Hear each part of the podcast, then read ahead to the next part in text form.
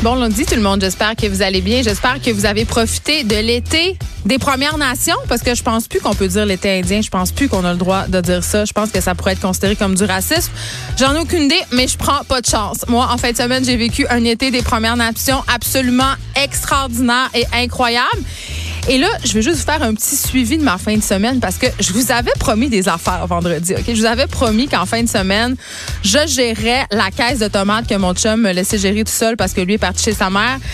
Est-ce que j'ai géré ces fameuses tomates ou les ai-je laissées pourrir dans le fond de la caisse? Est-ce que j'ai fait cette fameuse sauce à spaghetti et la maudite rotation des vêtements? Hey, je réussis? Non. La réponse, c'est non. Pour vrai, j'ai géré des tomates toute la fin de semaine. Si je revois une tomate d'ici les deux prochains mois, je sais pas ce que je vais faire. Donc, je comprends pas vraiment c'est quoi le point de faire de la gestion de tomates toute la fin de semaine si on n'est plus capable d'en manger pour la prochaine année tellement on est écœuré. Fait que sera pas une expérience que je vais répéter l'année prochaine. Surtout que la, la canne de tomates en dé vient en spécial à 99 cents assez souvent pour m'enlever tout désir de refaire confire des tomates la semaine passée. Mais j'ai quand même fait une petite sauce à spaghetti, même s'il faisait 30 degrés. C'était ridicule mon affaire. Puis parce qu'il faisait 30 degrés, j'ai décidé d'envoyer paître les vêtements d'automne sur un moyen temps, OK? Vu que je me disais, ben écoute, non, pourquoi faire maintenant ce que je peux remettre à la fin de semaine prochaine? Hein? Hein? Hein? hein? Donc, je l'ai pas fait et j'ai fait des hosties de tomates. On se parle d'un truc euh, ce matin dans le journal de Montréal très, très, très préoccupant, mais qui me surprend pas, malheureusement. La consommation d'antidépresseurs qui a connu une hausse phénoménale de 68% en cinq ans chez les jeunes filles de 17 ans et moins, selon une compilation de données du Journal de Montréal, ça me fait capoter. Mais je vous l'ai dit, ça m'étonne pas beaucoup de personnes autour de moi consomment des antidépresseurs. Et là, je veux le dire, là, je suis pas contre les antidépresseurs du tout. Dans la majorité des cas, ces médicaments-là sauvent des vies, changent des vies aussi. Il y a des personnes que je connais autour de moi qui étaient aux prises avec des problèmes de santé mentale, des problèmes d'anxiété, d'anxiété généralisée, et pour qui les antidépresseurs ont été une planche de salut, pour qui les antidépresseurs ont été la seule façon qu'ils avaient d'éviter un suicide, n'ayons pas peur des mots. Mais je me demande quand même pourquoi on en prescrit autant aux jeunes et aux jeunes filles en particulier? Est-ce qu'on est en train d'adopter la solution facile en balayant, si on veut, le vrai problème sous le tapis, c'est-à-dire l'anxiété qui est en croissance absolument fulgurante chez les jeunes? Est-ce qu'on est en train de créer une génération entière de petites Madame Bovary? sais, vous savez, Madame Bovary, c'est ce très célèbre personnage de la littérature française. C'est une madame qui était tout seule, son mari ne l'aimait pas tant, elle était tout seule, c'était une bourgeoise, elle était dans sa cage dorée euh, et elle passait le temps en consommant un petit sirop qui était très populaire à cette époque-là c'était un petit sirop qui contenait des opioïdes. Et les, médecins en prescrivaient allègrement aux femmes. Donc, de toute époque, on a voulu calmer hein, les femmes, les hystériques, leur tempérament, leur, leurs états d'âme en, en les endormissant. Est-ce qu'on est en train de faire la même chose avec nos jeunes filles en leur prescrivant des antidépresseurs à outrance? Je parle de tout ça avec le docteur Gilles Chamberlain, qui est médecin psychiatre. Je vais aussi parler avec Cathy Tétrault, qui est directrice générale du Centre CyberAide, parce qu'une chose qui est soulevée dans l'étude du Journal de Montréal, c'est que les médias sociaux auraient leur rôle à jouer dans la hausse marquée de la consommation des antidépresseurs, mais aussi des anxiolytiques, hein, les activants et le razepam de ce monde chez les jeunes filles. Et là, on parle beaucoup depuis quelque temps de l'image qu'on projette sur Internet, de la recherche d'approbation, de la culture du like, de l'anxiété. Et on va se demander comment on peut travailler ça avec nos jeunes parce que c'est quand même assez préoccupant. Et là, euh, comme il va y avoir une grande manifestation sur l'environnement ce vendredi, d'ailleurs, euh, la CSDM, on a fait une journée pédagogique, hein, a donné congé à tous les étudiants de la commission scolaire de Montréal. C'est même rendu euh, partout au Québec, je crois. Notre bon premier ministre, euh, quand même, euh, François Legault, qui exhorte les professeurs de rentrer au travail. Très, très, très ironique. Ça envoie un drôle de message quand même. Je tenais à le souligner. Donc, pour souligner cette semaine, ben, la manifestation de vendredi, on a décidé avec l'équipe de faire un sujet environnemental par jour, hein, histoire de se mettre dans le bain. Histoire aussi de bien teaser mon éco-anxiété, pour vrai, parce que plus je lis, plus je reçois des gens ici plus je capote, plus je me demande pourquoi j'ai fait trois enfants, c'est pour leur laisser une planète qui se meurt. D'ailleurs, je parlais l'autre fois des scientifiques qui ont dit que d'ici 100 ans, on serait tous cramés parce que la température de la Terre allait devenir tellement haute. Mon Dieu, j'en parle, puis j'ai le goût de me faire prescrire des activants. Bon, toujours est-il, Baptiste Zapéré sera là de la marque en cinq minutes. Il va revenir sur le glyphosate, en fait. Euh, le glyphosate, c'est un ingrédient actif dans plusieurs euh, pesticides, pardon, dont le fameux Roundup. Donc, on va revenir sur ses effets nocifs et aussi, il sera, euh, il sera banni de Montréal d'ici 2020, donc une excellente nouvelle. Pamela Dumont est là, comme à chaque lundi. Et là, et là, et là elle va nous parler. Parce qu'à chaque semaine, ces chroniques font réagir. Il y a plein de gens qui nous écrivent. La dernière étant euh, le masculinisme. On a beaucoup de courriels à ce sujet. Des petites mises au point aussi qu'on a eu ensemble pour rétablir un peu euh, qu'est-ce qu'était la masculinité toxique. Mais là, peut-être que Pamela elle a voulu euh, se reprendre et amener un sujet plus fédérateur et va nous parler du féminisme sex positif. Donc, du féminisme pro-sexe. Ben oui. Les féministes, ça peut aimer le sexe même que la plupart de celles que je connais adorent le sexe. J'ai assez hâte là parce que tous les hommes qui pensent qu'on est des frustrés sexuels qui haïssent le phallus masculin seront confondus. Oui, oui. Il y a des féministes qui aiment le sexe, puis on va vous en parler. Puis, coudon, on dirait qu'on fait un spécial sexe aujourd'hui, mais c'est lundi, faut faut se réveiller un peu. Hein. c'est ce que je me dis. On se demande, est-ce que les milléniaux sont réellement moins intéressés par le sexe que les générations précédentes, ok?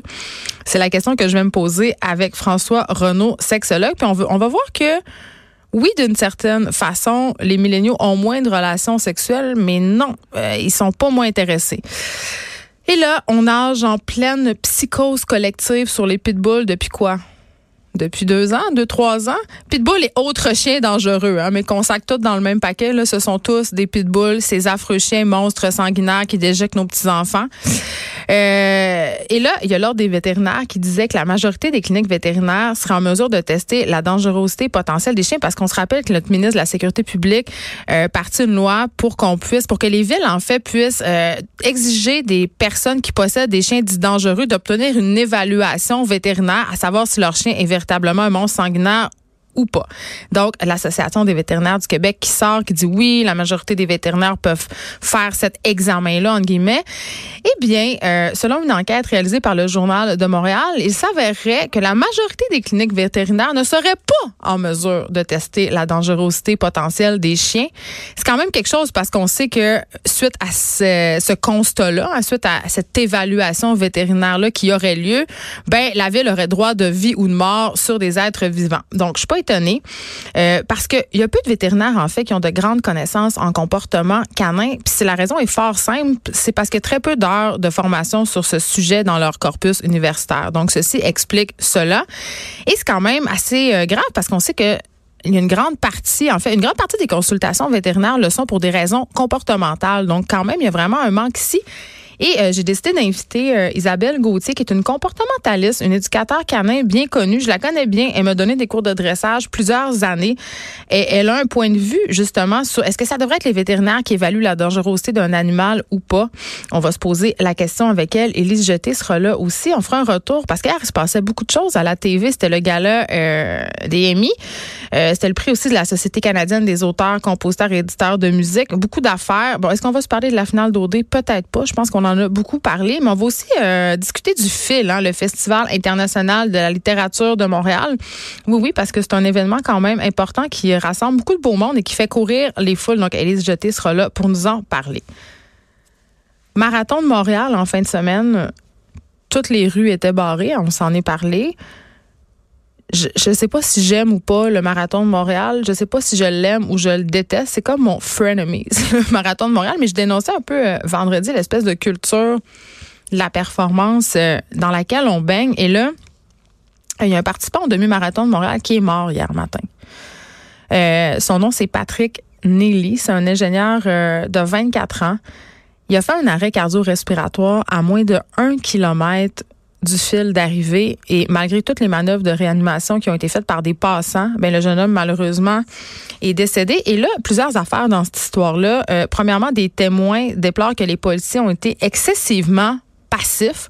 Des témoins qui disent avoir dû faire eux-mêmes les manœuvres des, réanimations jusqu'à l'arrivée euh, des premiers répondants. Et là, le porte-parole d'urgence santé, Benoît Garneau, euh, n'a pas pu quand même à ce jour confirmer le délai d'intervention des ambulanciers, mais il paraît que ça a été ben, ben, ben long. Et évidemment, ce qui est un peu ironique et paradoxal, c'est que M. Garneau, euh, il est allé de ce commentaire. Il dit, il faut comprendre que c'est le marathon, hein, qu'il faut se déplacer, puis c'est pas toujours évident. Ben oui, toi, chose. Toutes les petites barrières installées, ça, ça donne que les ambulanciers, ben, ils peuvent pas s'y rendre s'il y a des gens qui sont en détresse. Donc, un peu paradoxal quand même. Et là, je pose la question, je me dis, c'est sûr que ça arrive des accidents dans les marathons. Il y a souvent des gens qui souffrent, euh, par exemple, de coups de chaleur, qui sont incommodés, qui ont, qui ont des malaises suite à l'effort. Ça arrive qu'il y a des morts aussi. C'est rare, mais ça arrive. Euh, mais est-ce que l'équipe du marathon de Montréal était bien préparée? Parce que dans le cas de ce jeune homme-là, euh, il faut savoir qu'il souffrait d'une condition cardiaque. C'était d'ailleurs indiqué sur son dossard. OK? En retournant le dossard euh, du coureur, il y a un témoin, euh, en fait, qui a pu lire que ce jeune homme-là souffrait de sténose aortique modérée. Donc, c'est un trouble cardiaque. Et euh, évidemment, il aurait eu besoin d'être branché sur un défibrillateur, mais il n'y en avait pas de défibrillateur. Ça a pris 25 minutes 25 minutes avant qu'une personne dans l'organisation du marathon de Montréal se pointe. On n'avait pas de défibrillateur sur place. C'était long. Tu sais, on sait quand il est cas euh, d'un malaise cardiaque, chaque minute, chaque seconde compte. Donc, un délai d'intervention très long de la part de l'organisation du Marathon de Montréal. Et là, je me demande, comment ça se fait qu'on laisse des gens avec des conditions cardiaques courir? Je veux dire, je sais que certaines conditions n'empêchent pas de faire de l'activité physique. Il y a des gens qui ont des problèmes euh, cardiaques, d'autres problèmes de santé qui font du sport. Mais un marathon, un demi-marathon, come on, c'est quand même un exercice intense. C'est exactement ça que je déplorais vendredi. On vit dans une société où on fait croire aux gens qu'ils ont tous la même capacité, que quand on veut, on peut et qu'on peut se dépasser à tout prix. Je veux dire, tout le monde court des marathons, des Ironman et participe à des Spartan Race la fin de semaine. Puis jusqu'à quel point cette culture de la performance-là est toxique? Peut-être que Patrick Nelly avait les capacités de courir. Je le sais pas. Peut-être qu'ils les avaient pas. L'autopsie va nous en dire plus. Je sais même pas si, j'imagine, en tout cas, j'ose croire qu'il a demandé à son médecin si c'était OK pour lui de courir un demi-marathon. Euh, mais une chose est certaine, là, c'est pas de sa faute à lui si c'est effondré au coin Cherrier Saint-Hubert. Euh, S'il a participé au marathon de Montréal, c'est qu'il se croyait en assez bonnes conditions physiques. Mais là, je me demande, est-ce qu'on devrait laisser courir des personnes présentant un risque alors qu'on sait on le sait, là, c'est prouvé scientifiquement que courir un marathon est un exercice intense, euh, que ça représente une demande extrême pour le corps, même pour des corps en parfaite santé. Faire des marathons, ce n'est pas bon pour la santé. Qu'on se le dise, là c'est pas bon pour la santé. C'est un exercice d'agression corporelle. Puis c'est correct, j'en ai couru des demi-marathons, mais je veux dire, il faut quand même avoir les yeux euh, en face des trous et, avoir la réalité en face. Courir un marathon, c'est extrême. Donc, est-ce qu'on devrait courir des gens qui représentent un risque, qui ont un risque pour leur santé? Je pose la question. Parfois, il faut, c'est plate, là, mais il faut protéger les gens contre eux-mêmes puis contre cette culture-là de la performance dans laquelle on baigne il me semble que c'est le rôle d'un organisme responsable, comme aurait dû l'être le marathon de Montréal. Jusqu'à 15, vous écoutez.